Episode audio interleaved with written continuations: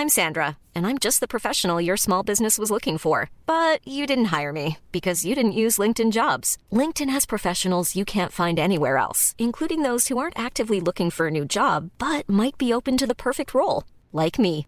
In a given month, over 70% of LinkedIn users don't visit other leading job sites. So if you're not looking on LinkedIn, you'll miss out on great candidates like Sandra. Start hiring professionals like a professional. Post your free job on linkedin.com/people today.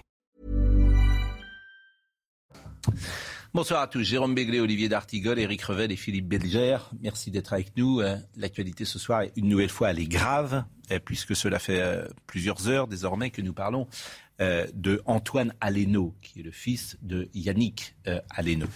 Et son père a communiqué ces dernières heures, il a communiqué sur Instagram, Yannick euh, Aleno. Vous connaissez évidemment désormais ce drame. Le fils du chef euh, Yannick Aleno a été mortellement percuté alors qu'il se trouvait sur son scooter dimanche soir dans le 7e arrondissement de Paris.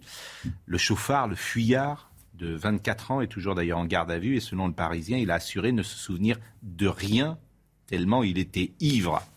Euh, les faits, euh, je voulais qu'on voit un, un- graphique, un dessin qui montre les conditions de cet accident. Nous sommes avenue Bosquet, pour ceux qui connaissent Paris. Le scooter que vous voyez est arrêté, arrêté au feu rouge. Euh, le scooter avec euh, sa passagère, Antoine Aleno qui conduit et sa passagère. À droite, vous avez une voiture VTC et euh, la personne qui a donc volé une voiture tente de passer, comme vous le voyez avec cette représentation, entre le scooter et le VTC. Le VTC, le conducteur du véhicule volé d'ailleurs, a pris la fuite à pied tout de suite après. C'est-à-dire qu'il y avait quand même deux personnes qui étaient en, trois personnes qui étaient en danger de mort. Il même pas, euh, il ne leur a même pas porté secours. Et comme vous le savez sans doute aussi, il a été interpellé par un policier hors service qui a été, euh, qui a pu euh, manifestement l'interpeller et il est depuis toujours en, en garde à vue. On sera tout à l'heure avec Stéphane Manigold ce soir, qui est le président de l'UMI, président des restaurateurs, et qui connaissait bien Antoine Aleno et qui a voulu témoigner ce soir euh, sur cette personnalité attachante, jeune, brillante et euh, dont le destin est, fracassé. Euh, je voulais que Sandra Buisson nous donne les dernières informations. Le suspect, un homme de 25 ans né à Argenteuil, est connu des services de police pour quelques violences, mais aussi pour des faits de vol de véhicules, de vol en bande organisée et pour une escroquerie. Dans ces affaires, nous ne savons pas encore quel a pu être son degré euh, de responsabilité ni les éventuelles sanctions euh, pénales prononcées contre lui. Par ailleurs, selon nos informations, il était inscrit au fichier euh, des personnes recherchées pour exécution d'une peine de trois mois de prison. Dans la nuit de dimanche à lundi, après avoir percuté à d'une voiture volée le scooter d'Antoine Aleno et un VTC, cet homme a pris la fuite à pied. C'est un commissaire de la DESPAP qui n'était pas en service qui a réussi à l'interpeller. L'enquête est ouverte pour homicide involontaire aggravé. Alors ce n'est pas qu'un fait divers, c'est aussi euh, un drame qui interroge sur la justice, Monsieur Bilger, Bien forcément. sûr, Pascal, je crois savoir que 30% des accidents graves sont euh, commis sous l'emprise de l'alcool et de la drogue. Et donc là, on a un parfait exemple de ce qui se passe. Je ne suis pas partisan, parce qu'on en parle de plus en plus, de renvoyer ces affaires-là à supposer que la qualification pénale le permette. Homicide de- involontaire. Oui. Vous ouais. trouvez que c'est un homicide involontaire de voler une voiture? Moi, j'aurais plus, j'aurais rajouté mise en danger de la vie d'autrui. C'est le moins qu'on puisse dire. de, de voler une voiture, de rouler sous l'emprise de l'alcool ou de la drogue, de tuer euh, une personne, de tenter de fuir derrière, et on appelle alors, ça un homicide, et on appelle ça un Oui, homicide mais involontaire. Pascal, que la grande distinction qu'on fait, elle peut apparaître discutable, c'est l'intention de tuer ou non. Quoi. Euh, même si c'est un, un voyou, euh, cet homme qui a causé le pire, je n'ose pas croire qu'il a pu, Oui. avec cette manœuvre dévastatrice, vouloir causer la mort Oui. De... Ce- matin, on était avec Joseph Massescaron qui rappelait que le policier qui a tiré l'autre jour sur la voiture qui fonçait euh, sur lui, ce jeune policier euh, sur le pont Neuf, lui, il est mis en examen pour homicide volontaire. Non, mais c'est de la folie pure, ça. Oui, mais- Je l'avais dit, Pascal. Bien sûr. C'est le deux poids, deux mesures dans toute son horreur, dans tout son scandale. Oui, oui, mais surtout c'est une c'est une bêtise, Jérôme. Ah, je ne sais pas quelle est la bêtise. alors évidemment, c'est de mettre l'un en examen. Euh, la bêtise, c'est de mettre en examen pour meurtre. Vous voyez ces photos euh, de, Antoine Aleno et de son père Yannick Aleno. Rachida Dati, qui est la maire du 7e arrondissement, et ça s'est passé dans le 7e arrondissement. Nous, l'avons, nous lui avons demandé de venir ce matin. Elle était avec nous à, à l'heure des pros. Et euh, elle a eu une conversation avec euh, Yannick Aleno. Écoutons Madame Dati. J'ai eu très longuement M. Aleno, vous imaginez bien, puisque ce drame a eu lieu effectivement dans, dans, le 7e arrondissement et M. Aleno et sa famille vivent dans le 7e arrondissement. Et donc il était normal que, que je puisse euh, d'abord lui présenter mes condoléances, lui proposer également notre disponibilité d'être à ses côtés pour l'accompagner dans, dans, ce drame et dans la procédure qui évidemment s'ouvre. Et évidemment, je lui, ai, je lui ai demandé si je pouvais évoquer justement ce drame euh, et cette tragédie euh, qui est liée aussi à l'impunité. Et euh, évidemment, qu'il m'a donné son accord. Alors, il y a effectivement ce, ce, drame, et puis il y a les conséquences ou les conclusions qu'on peut tirer de ce drame. Et là, je vous propose d'écouter de nouveau Madame Dati, parce qu'effectivement, et c'est là aussi toujours un fil, parce que je sais que la famille de Yannick Aleno euh, ne communique pas ou communique très peu et ne souhaite pas, à juste titre d'ailleurs, qu'il y ait instrumentalisation politique de ce euh, dossier. Euh, même si elle le rappelle, Madame Dati, si elle a communiqué, c'est en accord en l'espèce avec M. Aleno. Mais il faut toujours, bien sûr, faire attention et, être sur ce fil-là. Je vous propose d'écouter Rachida Dati ce que je dénonce depuis très longtemps, et, notamment sur ces dix dernières années, c'est le sentiment d'impunité générale. Et ce sentiment d'impunité générale, c'est rien d'autre que vous savez que même si vous êtes poursuivi, même si vous êtes condamné, que vous savez d'emblée qu'il ne se passera rien et que ça ne changera rien. Je suis mais indignée que la sécurité dans notre pays n'est pas une priorité. Vous savez qu'il euh, y a des violences urbaines tous les jours, des rixes tous les jours. On s'attaque aux forces de sécurité, aux pompiers, aux enseignants, tous les jours. Vous en faites état. Et, ceux qui sont les victimes de cette insécurité, ben, ils votent plus. Ils sont désespérés, ils sont exaspérés. Et donc, à un moment donné, ben, tout le monde se fait justice euh, soi-même. Et ça, c'est pas, c'est pas euh, dans le fin fond et au fin fond et au fin fond de la France. Non, c'est tous les jours et à nos portes. Donc, il faisait l'objet d'une recherche, fiche J, il, euh, une peine de prison non exécutée. On avait son nom et son adresse on n'est pas allé le chercher. Et si il avait exécuté cette peine de trois mois que personne ne fait, euh, Yannick Antoine Aleno serait vivant. Oui. Pardonnez-moi de le dire d'une manière aussi cruelle. Pascal. Je ne suis pas persuadé que l'excellente Rachida Dati ait totalement raison. Euh, euh, je veux dire, dans la description qu'elle fait, ce qu'on peut espérer, heureusement, il est interpellé. Il faut qu'il soit jugé rapidement. Le gros problème, c'est l'un des problèmes en matière pénale, c'est qu'il y a une émotion immédiate qu'à peu près tous les gens euh, sensés partagent. Et puis, ça met du temps pour qu'il passe devant un tribunal correctionnel. Et là, bizarrement, les choses commencent à s'étioler et on a des magistrats qui ne tiennent pas compte de la gravité initiale du fait. J'ai l'impression. Et, la peine n'est pas exécutée. 20 fois par an. Euh, deux exemples. Euh, l'incendiaire de la cathédrale de Nantes, qui un an et demi après va tuer un ecclésiastique en Vendée. Pareil, on savait qui il était, on savait où il habitait, il devait passer en jugement, il devait être euh, renvoyé au Rwanda, son pays d'origine. On n'a fait ni l'un ni l'autre ni le troisième, il a tué un ecclésiastique en Vendée. Euh, ce monsieur qui a euh, tué sa femme ou son ex-femme parce que on le, le, il a dépassé la zone où, dans laquelle il avait le droit d'aller, on avait fait des signalements au commissariat de police, rien ne s'est passé, rien n'a été dit, rien n'a été fait. À chaque fois on dit la même chose, il faudrait que la justice quand même commence à prendre en compte ce genre de, de de délit et sanctionne immédiatement. Oui, et on va se redire la même chose dans un mois. Oui, mais ça va être la même histoire. Il faudrait cibler alors la, responsabilité essentielle d'un État de droit complètement sophistiqué, avec une multitude de recours qui rendent euh, qui multiplie ces choses-là. Euh, bah, si l'état de droit se retourne contre les braves citoyens, ah, ça devient un sujet. je ne suis pas, moi, sur l'idée qu'on ne doit pas commenter dans la dureté de, de cette actualité tragique. On peut bien sûr discuter notamment sur le profil de celui qui ôte une vie.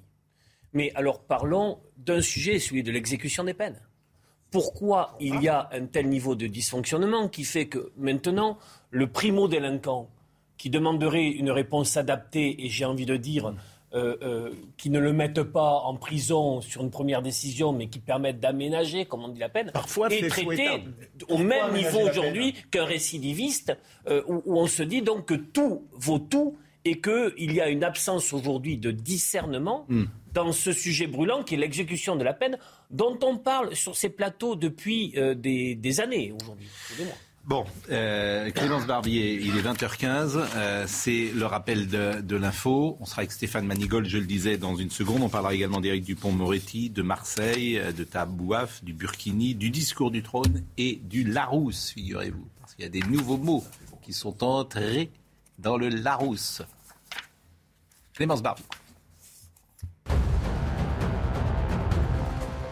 La sécheresse qui frappe l'ensemble de la France aura un impact sur la production de céréales, a prévenu euh, hier le ministère de l'Agriculture. Aucune région n'est épargnée par la sécheresse et pour limiter ce phénomène, 15 départements sont déjà soumis à des restrictions d'eau.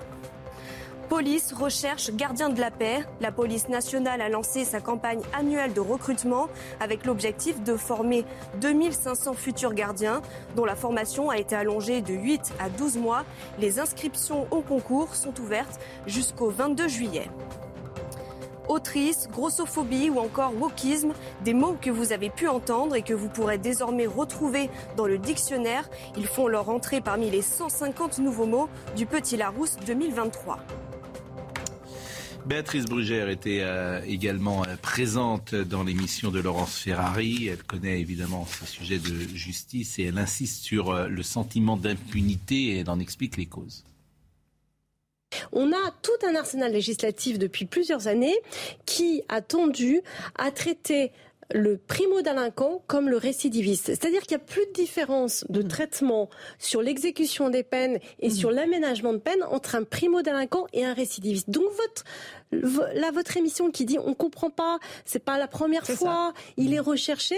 Il faut savoir que justement, aujourd'hui, tout le système de l'exécution des peines est devenu incohérent, illisible, complexe, administratif, et qu'aujourd'hui, nous avons, et j'ose le dire euh, sur votre antenne, des milliers de peines prononcées qui ne sont pas exécutées, déjà, pour commencer, ou quand elles sont exécutées, elles sont modifiées parce que on a une gestion aujourd'hui hôtelière des places de détention.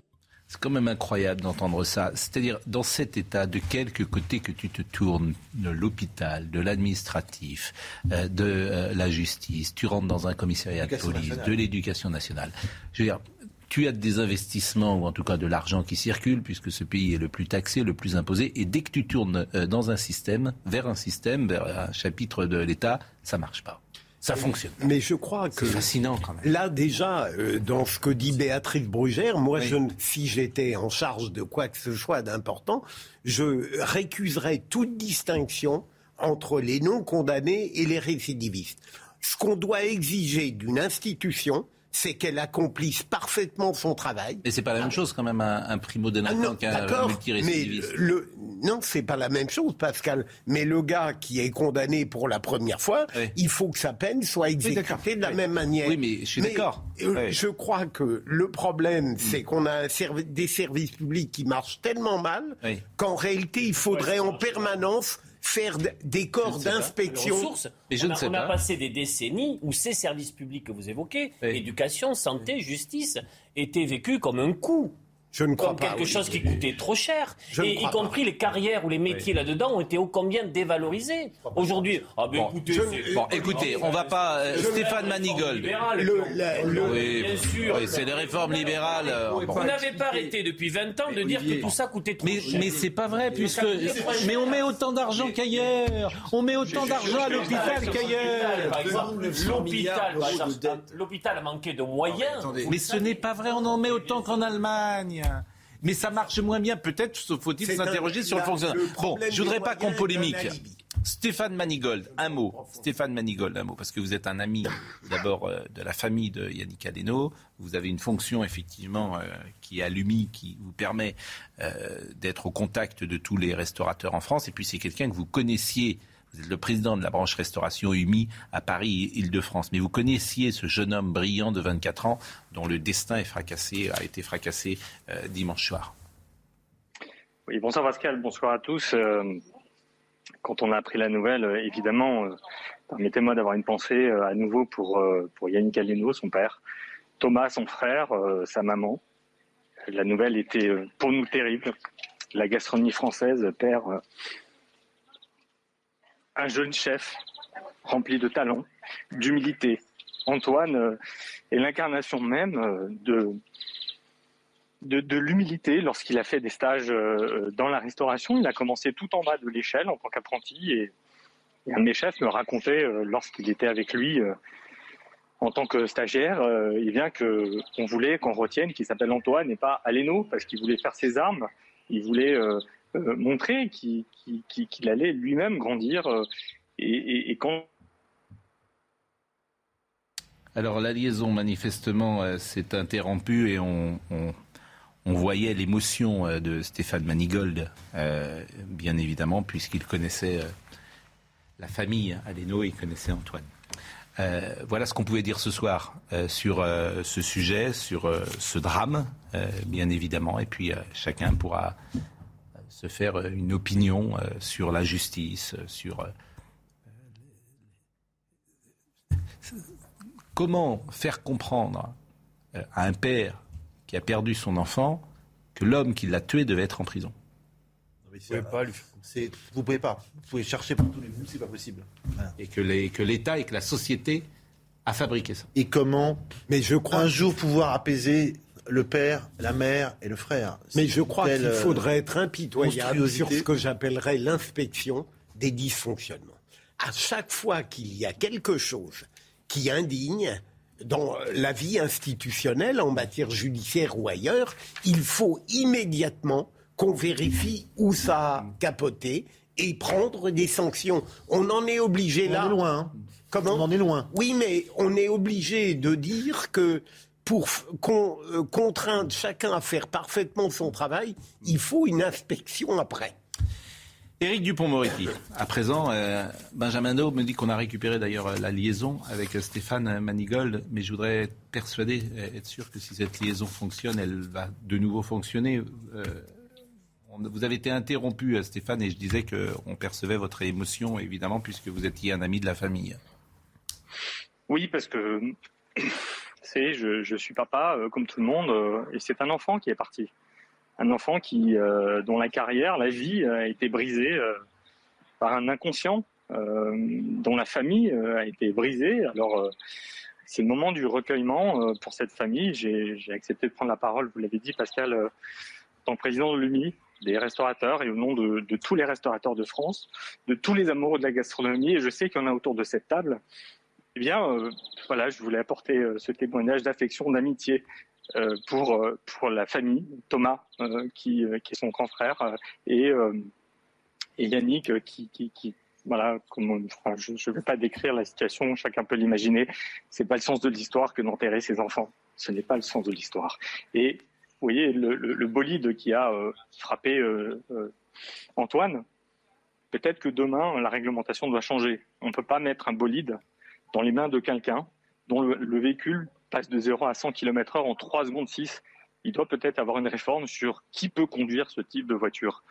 Ça se maîtrise, c'est des stages de pilotage et n'importe qui ne peut pas conduire ces voitures. Et, là encore, ce drame le démontre.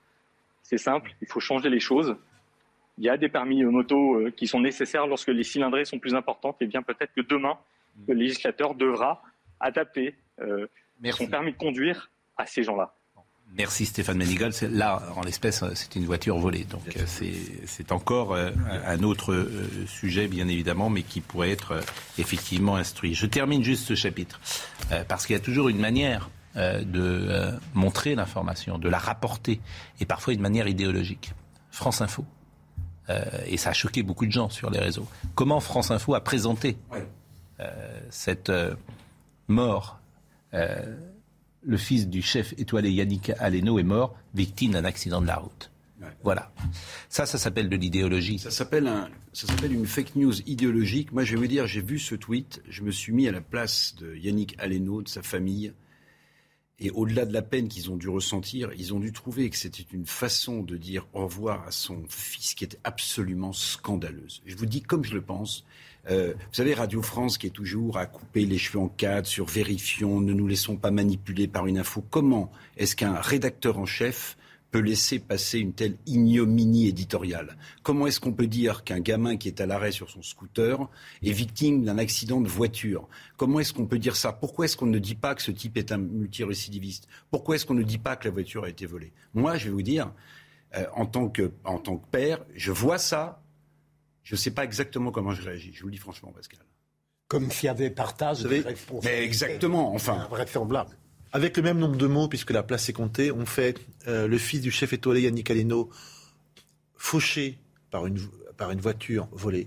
Déjà, c'est mais mais un vous accident êtes, de la route. Mais, vous ça. êtes dans de l'idéologie. Qu'est-ce que vous voulez que je dise France Info, bon, il faut savoir Vous comment êtes- une telle. une Ils telle- ont présenté des excuses. Comment une telle Mais non, mais- peut- non. Il faudrait savoir si France Info a réagi après coup. Oui, c'est ce que je vous dis. Bah, en tout cas, le tweet était encore présent, puisque je l'ai vu il y a 10 minutes sur mon téléphone. Est-ce que c'est si vous leur dites quelque chose, ils vont vous dire c'est notre liberté d'expression. l'incompétence Non, non, non, non, non, non, c'est pas de l'incompétence. mais un accident de la route. Bien sûr. Vous vous rendez compte Oui, non, mais je, je- La pause.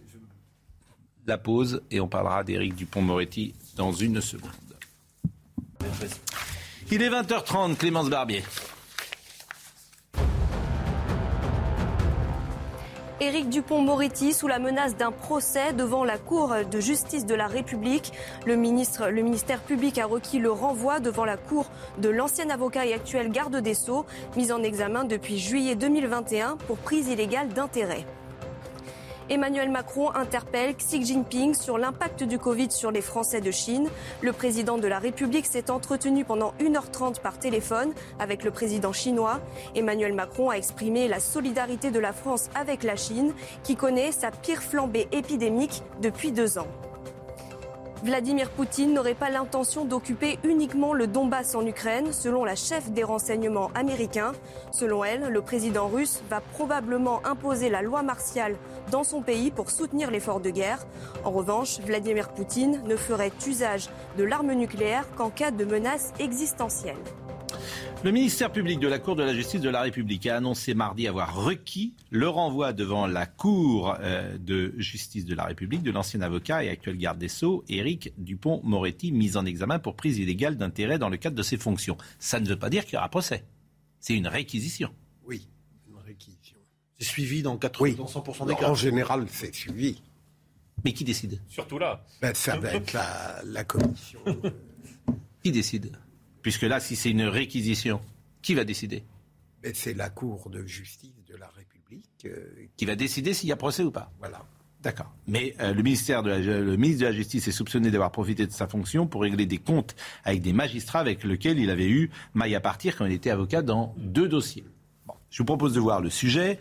C'est un sujet sans doute un peu complexe, pas facile à, à comprendre, entre règlement de comptes. On a souvent été assez dur avec Éric Dupont-Moretti. Moi, j'ai le sentiment sur ce sujet qu'il y a une part de règlement de compte.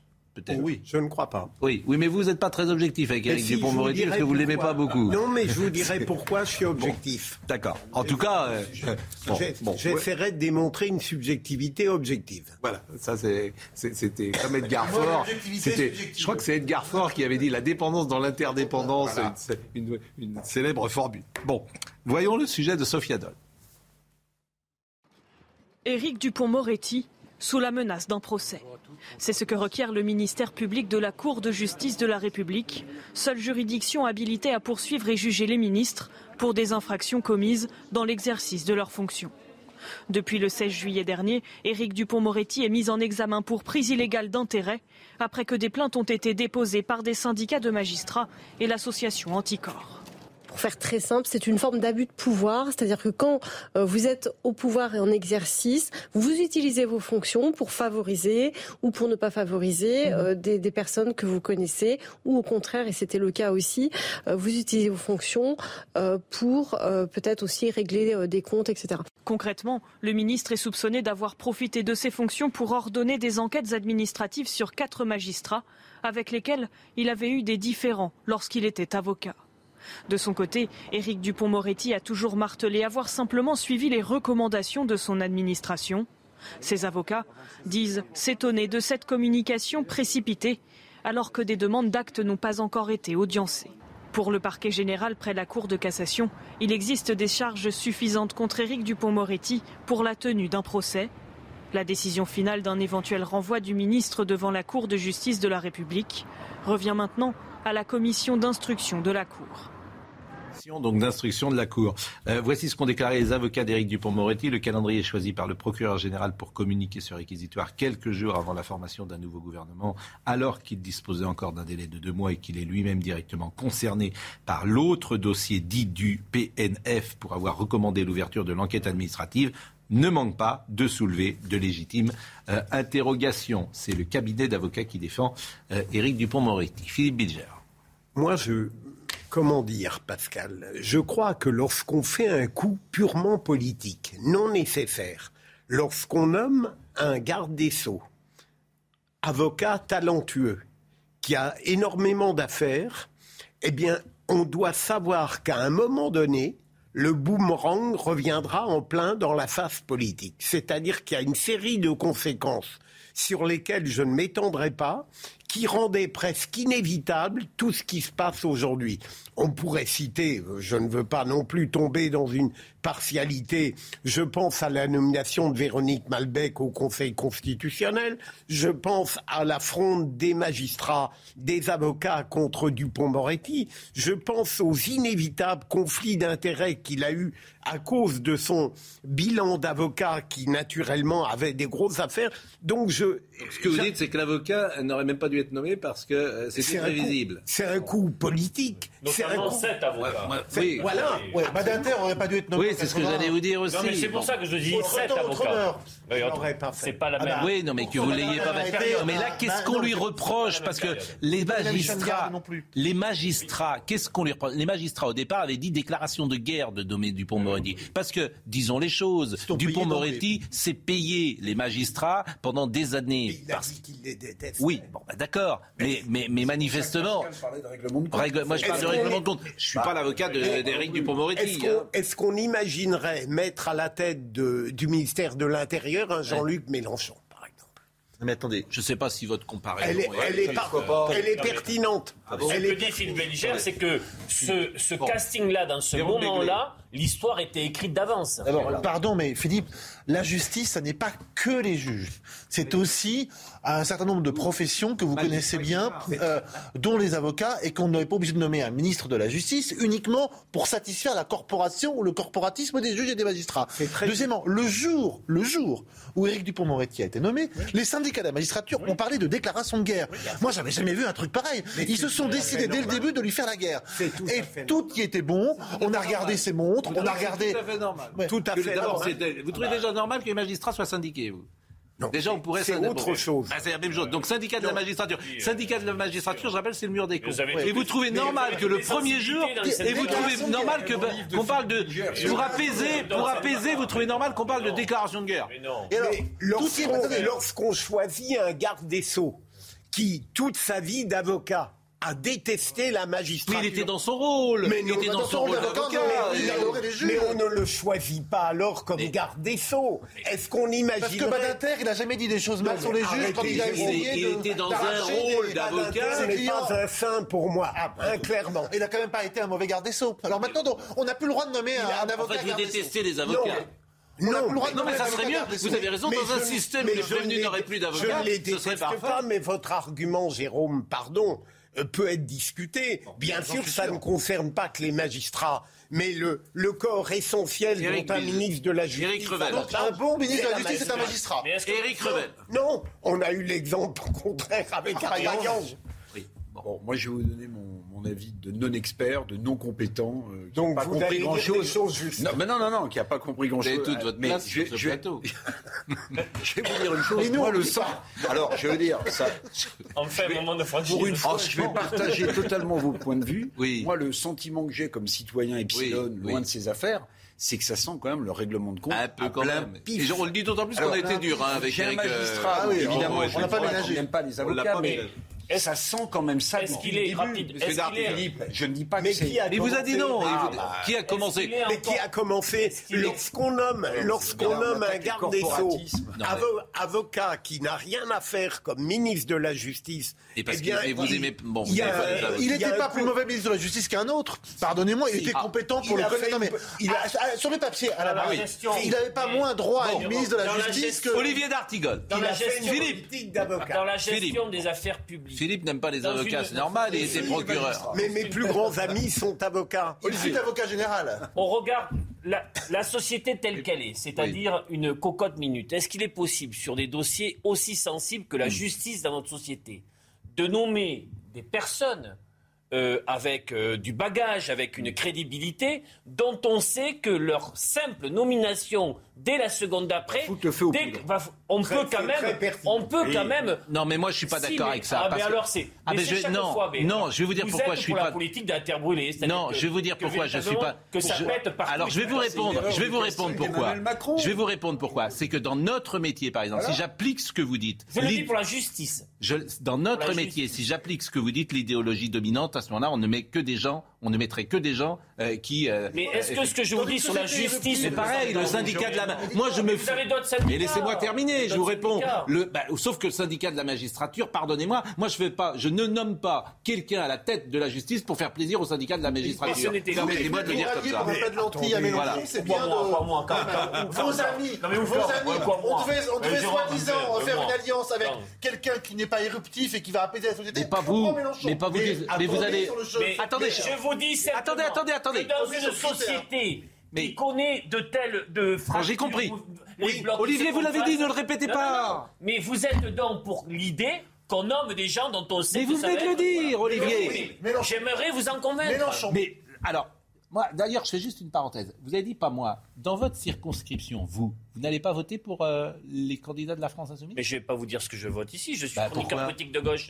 Donc je ne vais pas venir ici vous dire. Bah, vous avez le droit de- mais- mais le- pourquoi vous avez le Mais vous, de- vous votez quoi dans votre circonscription Mais moi, je suis pas chroniqueur. Ah bon? Mais je suis chroniqueur politique de gauche. Moi, je suis prêt. vais voter pour le, pour le candidat qui, en effet, représente cette, euh, ce Donc, rassemblement. donc vous serez. Mais c'est euh, pas un énorme Donc vous serez avec euh, C'est pas Jean-Luc Mélenchon. Oui, bien sûr. Apaisant. Bon, bah c'est tout. Bah, Ah, qui est un homme oui, apaisé, qui incarne ce que vous venez de mais- dire. mais- Pas éruptif. Non, mais vous avez vu la démonstration Mais, mais vous avez le droit. faites. le gymkhana de votre démonstration. Mais vous- mais vous enfin, mais enfin, Mais vous avez le droit. le procédé est spécieux Mais. Pascal, entre le mur des cons et le procédé- Ah, tout ça, ça, s'il vous plaît. Allez, qui vote quoi Allez, qui vote Le quoi procédé était efficace. Non, Non, mais à part- non, Mais je suis un, un garçon franc, donc je dis, euh, j'ai pas. euh, Mais vous avez le droit. Oui. Mais ne venez pas me dire que euh, il faut Ah. des gens dans une société Apaisant. apaisée quand vous avez Jean-Luc Mélenchon euh, pour lequel vous allez sans doute voter ou un de ses candidats qui est La personne communautariste. dans la circonscription est très Est-ce que je peux terminer Qui est néo, néo-trotskiste, communautariste, Oui.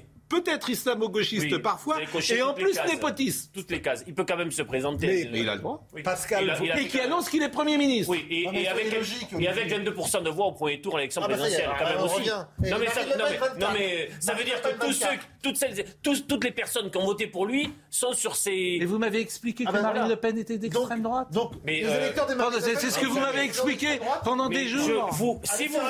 avec ça Éric ne me Zemmour. pose aucun problème que vous me disiez que je défends l'extrême gauche ou la gauche, qu'importe. Vous mettez les- le vocable que vous voulez derrière ça. Bon, mais avançons. mais je sens que ce qui se passe à gauche, au final, vous ennuie un peu. Mais pas du tout. Vous, vous agace. Ah ouais, d'abord, Ah, alors, si, si, vous agace. alors je vais vous dire. Vous agace. Alors je vais vous répondre précisément. Je oui, je- vais vous répondre précisément. Oui, ça m'ennuie que la gauche républicaine, réformiste et de gouvernement aille vendre son âme pour un plat de lentilles. Oui, ah, si ça vous ne vous ennuie pas vous, si Vous ça ne vous ennuie pas vous, effectivement. l'Union populaire.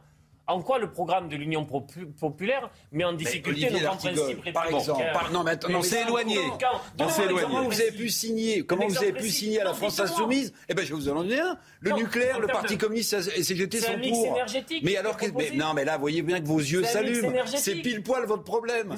Vous, C'est- vous c'est- alliez à des c'est gens sur lesquels vous n'êtes pas d'accord. On parle d'énergie en ce moment. Le PCF veut le nucléaire et les Verts et Mélenchon n'en veulent, n'en veulent pas. Mais, on, on, le droit à la désobéissance, Olivier D'Artigol, regardez-moi. le pacte de stabilité, 3%, on est déjà hors clou. Ah, malheureusement. Et y compris Emmanuel Macron, y compris Emmanuel Macron, il faut un nouveau traité. Bon. Mais enfin, On était, on est- non, non, mais on était chez Éric tout le Dupont. monde- Tout le monde sort des cadres. Bon, on était chez Éric Dupont-Moretti. Ah, on finit On sur arrive du- place du colonel Non. Fabien. Non, mais Pascal, Oui. à vous, à vous Euh, entendre, oui. on aurait le choix Oui. entre le mur des cons, Oui. comme garde des Sceaux, si j'ose dire, Oui. et Éric Dupont-Moretti. Je Vous vous croyez dis pas qu'un Je pouvoir vous dis- politique je vous aurait dis pas pu ça. choisir un garde des Sceaux, homme ou femme Eh ben, j'ai trouvé. plausible Eh et ben, je vais vous dire, je trouvais que c'était intéressant sa nomination. J'ai été un peu déçu de son action et même fortement déçu de son action, mais ses premiers pas et son premier discours euh, notamment avaient été remarquables et je trouvais bien que cet avocat soit en place. Après, effectivement, son bilan ne plaide pas euh, pour Voilà. son action. C'est Je ne ferai chose. pas aller en prison. C'est vous, vous n'aimez pas les avocats. C'est Mais, normal, vous mais, n'êtes pas magistrat. mais vous Bon. plaisantez, Mais Pascal, mes jamais. plus, Je mes ne plus grands, jamais. mes plus grands amis, chose qui me définit. mes plus grands amis sont, mais j'aime, mais je n'aime pas, n'aime je n'aime pas le barreau en gros, je l'aime au détail. J'ai quelques amis avocats. Faut, faut bien mettre les mots dans le bon sens. hein. Clément, contre-pétri. Je vous en prie, s'il vous plaît. Clémence Barbier, euh, vraiment, il est 20h45, on est en retard, on n'a même pas parlé du petit Larousse.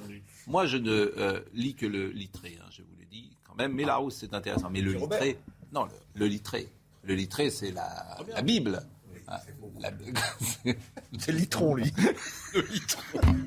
Je lis trop. Je lis trop. Ça, c'est drôle. Ça, c'est drôle. Vous allez rentrer à pied. Parce que c'est moi qui devais vous ramener. Ça, cette plaisanterie, vous la garderez pour vous. Clémence, pardonnez-nous. Il est 20h45, on a le sourire.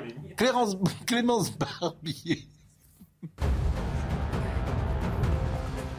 Au tribunal de Tarascon, trois personnes étaient jugées aujourd'hui en comparution immédiate dans l'affaire des gendarmes agressés à Port-Saint-Louis dans le Rhône. Les trois prévenus ont été reconnus coupables d'avoir suivi et agressé trois gendarmes dans la nuit de vendredi à samedi. Ils ont été condamnés à 12 et 15 mois de prison ferme, dont 6 avec sursis, avec aménagement sous forme de détention à domicile. La CFDT sera vent debout contre la réforme des retraites voulue par Emmanuel Macron. C'est ce qu'a affirmé ce matin le secrétaire général du syndicat Laurent Berger chez nos confrères de France Inter. Mettre la réforme des retraites sur la table à l'automne, c'est explosif, a-t-il expliqué. En près de 60 ans, c'est la première fois que la reine Elisabeth II manque le discours du trône au Royaume-Uni. La reine, absente en raison de ses problèmes de mobilité, a été remplacée par le prince Charles aujourd'hui à la cérémonie au Parlement britannique. Le prince Charles est désigné comme l'héritier de la couronne. Je regardais ça ce matin, euh, euh, la pompe britannique. Euh, vous savez qu'ils ferment la porte au nez de la reine pour montrer que c'est une monarchie constitutionnelle. C'est- ritualisé. C'est absolument étonnant. C'est ce qui fait aussi euh, la magie de, de- du, du- du décorum et de, Oui. de ces, cent- de ces siècles et ces siècles euh, de monarchie anglaise. C'est pour ça qu'on aime aussi cette monarchie. Le Alors, rituel, pas le rituel roi. euh, sur la cérémonie d'investiture. Il y a une tenue. Vous voyez Je vais voter royaliste, je, vais, je vais voter royaliste. Ça, c'est un, oxymore. Oui, Le bon. rituel Non, royal. mais il y a- Bon. Non, mais je pense qu'il y a plus de tenues que les images qui ont été données euh, sur la cérémonie d'investiture d'Emmanuel Macron il y a quelques jours. il y avait une forme de tenue, mais Ah oui, oui. Non Oui, Oui. alors effectivement, il y avait ces- on en a parlé déjà hier. Et il y avait Roselyne Bachelot qui faisait la publicité pour euh, CTLM. Oui, CTLM, puisque c'est la plaisanterie qui court euh, sur les, les réseaux sociaux depuis euh, 72 heures. Donc reprenons-la. Bon, on est très en retard. Il nous reste 7 minutes. Euh, Hiver pour la Euh, on ne peut pas parler de tout. Donc c'est vous qui allez décider de quoi on parle. Vous voulez qu'on parle des squats à Marseille? Parce que comme on en parle à la télé, la- le préfet est intervenu. Si on n'en avait pas parlé, on n'en serait pas intervenu. À vos souhaits. Merci. Vous voulez qu'on parle euh, de Tahabouaf qui aujourd'hui... Non, ça va. On a parlé hier. Oh. Ah non, parce qu'il a retiré quand même. Oui. Bon, alors on va parler de Tahabouaf très rapidement. Euh, on va parler de Tahabouaf, qui, euh, ce jeune homme, euh, qui euh, s'est fait connaître euh, ces derniers temps, qui est une figure controversée euh, du monde, je dirais, médiatico-politique, qui a donc décidé de jeter l'éponge. Il renonce de porter les couleurs de la NUPS dans le 14e circonscription du Rhône aux élections législatives. Il a annoncé dans un communiqué ce lundi soir, selon lui, il a été pris dans une tempête d'attaque et n'a pas pu se défendre. Bon, tout ça n'est pas vrai. Il a été depuis dix ans. Non mais il a, euh, crache à la figure des gens. mais il a été attaqué. Il a moins été attaqué qu'Éric Zemmour. Il a moins été attaqué que bon. Tout ça est faux évidemment. la vérité, c'est que la, la vérité, c'est que la France insoumise le débranche. c'est ça la vérité. Parce que sans doute, il peut pas venir sur un plateau manifestement pour plaider sa cause il a été invité partout, il a voulu répondre à, personne, et qu'il y a une victimisation, tout ça est évidemment un tissu bien évidemment, de, mensonges de la France insoumise. Alors, euh, M. Mélenchon a tweeté, il dit à Abouaf retire sa candidature législative, une meute s'est acharnée contre lui pas plus que contre d'autres. À 25 ans, c'est lourd de vivre avec des menaces de mort euh, et, des mises en cause publiques quotidiennes. Marion Maréchal a été attaquée au même âge. tout ça est faux. Hein, oui, mais, oui, mais tout ça. Non, mais la vérité, la vérité n'est pas là. Les gens de Charlie Hebdo. Mais bien sûr. Ou quand ils insultent cette policière. J'attends le même tweet pour Mila. bien sûr, bien sûr. Alors, voyons, écoutons Alexis Corbière ce matin qui était euh, chez. Euh, d'abord, c'est très intéressant parce que Adrien Quatennens, mot pour mot, c'est les mêmes éléments de langage Hein, euh, on voit bien qu'ils ont travaillé ensemble. Donc Alexis Corbière qui explique euh, le retrait de M. Bouafs parler de M. Bouaf était aussi l'exemple de ces jeunes gens issus de milieux sociaux parfois euh, défavorisés, dans des quartiers populaires, qui s'engagent et qui parfois même dans leur engagement sont pas toujours, comment dirais-je, parfaits. Parce que vous, vous êtes parfaite, vous, moi je ne le suis pas. Et nombre de gens aussi n'étant pas parfaits ne subissent pas, en raison de ces imperfections, les différents procès de, de médiatiques que M. Bouaf a subi. Et c'est ça qui m'a fait de la peine. C'est que on est parfois assez compréhensif. Ça vous fait de la peine qu'il renonce? Que tout ça a été échoué, oui, quelque part. Enfin, Le, le concernant. Ça ne me fait pas plaisir. Non, mais quel mauvais acteur. Enfin, quel mauvais acteur, Alexis Corbière. Moi, j'aimerais entendre quelqu'un qui fait alliance avec des gens de la France insoumise, comme notre ami du Parti communiste français. Mais oui, mais enfin.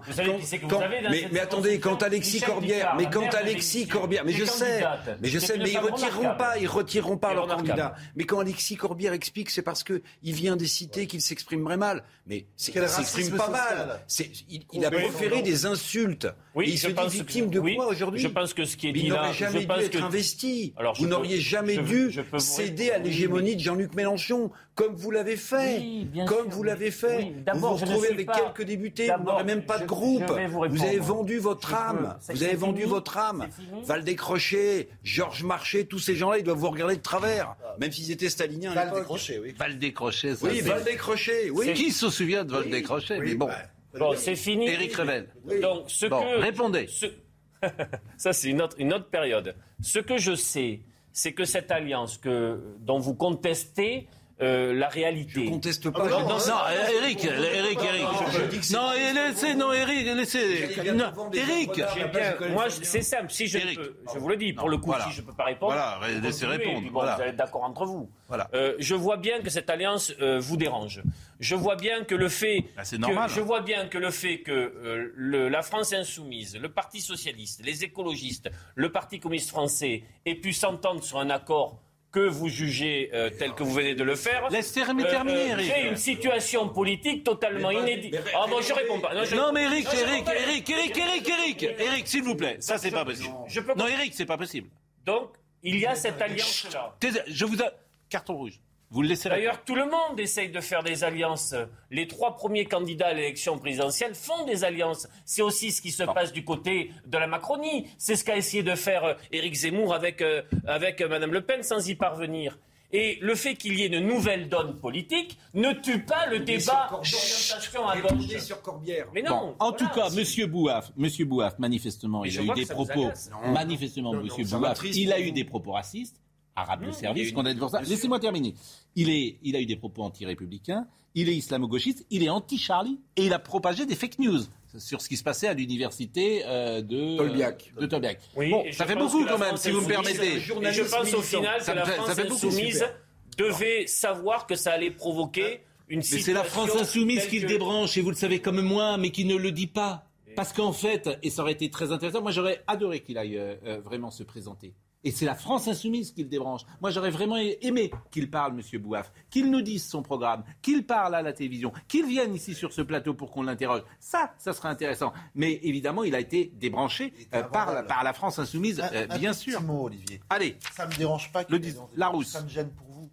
Il y a tellement de différences entre le Parti socialiste et, euh, et, et Jean-Luc Mélenchon, que tout ça soit mis dans le même bol. Allez, on termine. Quand même qu'il y a Oui, un c'est ce appelle une coalition. On termine, les Vous voyez qu'il n'y amis. pas de problème en 97 sous la gauche plurielle. sur la On termine. On- On pensait qu'au temps du programme commun en 73, il n'y avait pas de problème. Un- 81, il n'y avait pas de sujet. en C'était un eh ben, c'est du rassemblement. comment il a Bon, réduit le Et parti voilà. On termine. Il vous C'est a du mis, il vous a mis à Les nouveaux mots. C'est du rassemblement. Les nouveaux mots. Non, mais s'il vous plaît, les nouveaux mots du dictionnaire. Larousse. Alors, chaque année, c'est effectivement un petit coup de pub de chez Larousse. Et tant mieux pour euh, la, Larousse. On aime tous les dictionnaires. Il y a des nouveaux mots. Eh, par exemple, est-ce que vous savez, alors, paraît-il que pour qu'un mot rentre, il faut qu'il soit euh, dans le langage courant et que chacun sache euh, que ça veut dire, en tout cas qu'il soit très présent. Alors, séparatisme est rentré euh, comme ça. Invisibilité, euh, pas invisibilité. Invisibilisation. qui est très moche d'ailleurs, euh, ce, ce mot-là est rentré. Mais par exemple, est-ce que vous savez ce que c'est qu'un cacapo? Ah non. Ah oui? Connais Par exemple, notre ami Julien. Pascal. C'est du tronc. perroquet, non Et oui, c'est un perroquet. Comment vous savez ça un perroquet néo-zélandais. Je vous le dis. C'est un... Ah ben dites donc, vous êtes fort, c'est un perroquet néo-zélandais, le cacapo. Alors ça, ben. Cacatoès, Ah, le cacatoès, oui, mais le cacapo. Est-ce que vous savez ce que c'est qu'un tonte? T-O-M-T-E. Un tonte Alors, ben, c'est facile à caser dans un dîner. famille Vous êtes avec quelques amis. Tiens, j'étais euh, ouais, à Stockholm, j'ai croisé un, un tonte. Un Un animal. Comment? Un animal? Non, c'est pas un animal. C'est un lutin suédois. C'est un lutin suédois. Ah ben il fait des gestes, il fait des gestes. Julien Pascal fait des gestes parce qu'il sait ce que c'est qu'un tonte. Je faisais des signes. Est-ce que vous savez ce que c'est que le yodel qui entre dans le dictionnaire Autrichien. Chant À sa mémère. Tyrolien. Autrichien à sa mémère. Euh, euh, Récit, bon, et, et alors, euh, c'est ça, le, bon, bien. c'est la technique de chant des Alpes germaniques. Et alors, par exemple, le halloumi, vous savez ce que c'est que le halloumi qui rentre dans le dictionnaire aussi? Avec un H. Un fromage. C'est de la non, c'est pas de la C'est un fromage nourriture libanaise, me dit euh, Benjamin, c'est un fromage chypriote. Excusez-moi, c'est pas du tout ça. Bon, par exemple, il y a euh, N- NFT qui est rentré aussi, c'est un fichier. nu- Ce sont des, œuvres numériques. euh, des tokens. euh, Donc j'aurais aimé également qu'on parle parce que c'était une des images de euh, Marilyn, le euh, comment dire le, le- le tableau de Marilyn qui a été 195 millions d'euros. Vous savez qui l'a acheté? Qui l'a Larry Gagosian, Non. bah, le galériste. oui, mais Il pour qui il travaille?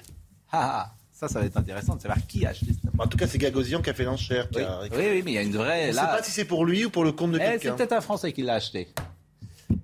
Monsieur Pasquet, qu'est-ce que vous faites Je vous me recoiffe. Ah bon bah, dites non, vous n'avez Je pas suis un peu déçu parce que justement, je voulais finir en vous demandant ce qu'est un cacapo, mais euh, vous venez de le donner. Donc, euh, Ah, oui, mais Au programme de Soir Info bah, vous êtes là pour ça Oui, alors restez bien avec nous, surtout dès le début de l'émission, Pascal, Oui. parce qu'on a une vidéo très forte à vous montrer. C'est Florent Pagny qui donne de ses nouvelles. C'est tombé il y a quelques minutes seulement sur son compte Pendant notre émission Pendant votre émission. autrement, euh, On en aurait parlé.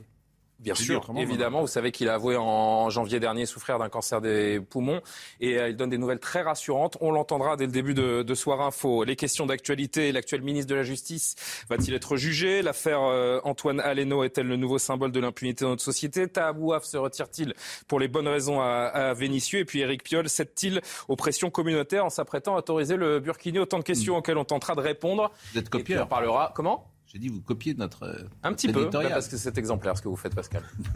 Tout simplement. Bon, merci, cher Julien.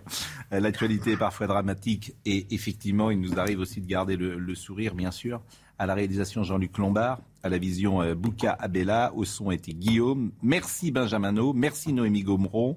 Euh, merci à Patrick. Et merci tout particulier à Olivier D'Artigol qui défend avec. euh, Brio et courage. mais non, mais c'est vrai. Mais, mais laissez-le parler. Franchement, c'est merci d'être là parce qu'effectivement, c'est intéressant de vous entendre, même si effectivement vous avez vendu votre âme au diable. Mais c'est j'aime bien fini. ce rendez-vous, Mais- mais- parce que je vous retrouve. Mais bien sûr, bien sûr, bien sûr. Euh, Julien Pasquet dans une seconde. À demain matin.